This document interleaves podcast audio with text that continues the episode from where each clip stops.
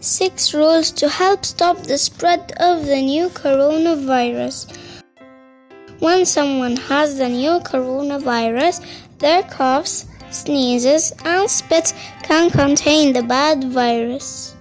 The virus can be in the air or on the surface of things around that person.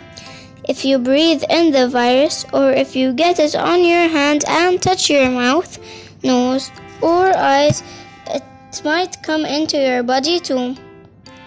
Once inside the body, the bad virus will multiply and start to do bad things. Some people start to feel very sick, and some people don't feel anything at all. Anyone who has the virus, whether they feel sick or not, can give the virus to somebody else. It is important to try very hard not to get the virus or give it to anybody else. There are six rules you can follow to help stop the spread of the virus. Rule number one Wear a mask. When talking with other people, wearing a mask helps prevent the transfer of spit droplets from one person to another. It also protects you from breathing in the virus. Rule number two Wash your hands. Wash your hands with soap and water and say bye bye to the virus. If you can't wash your hands with soap and water, wipe them with sanitizer or a wet wipe. Next, rinse your mouth.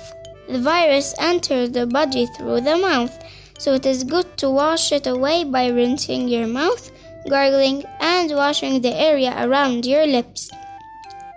Rule number three stay apart from others. Try not to get too close to your friends when playing with them. Rule number four Cover your mouth and nose when coughing.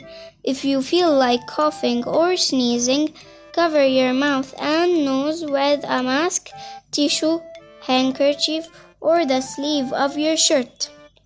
Rule number five Eat quietly. When food is yummy, the amount of saliva increases. That is why it is good to try to chew quietly when you are with others. Rule number six Open doors and windows. When you are playing or studying indoors, open the doors and windows more often. This helps the virus to go outside and clean air comes inside. We know it is hard to keep doing these simple things every day, but it is important to try.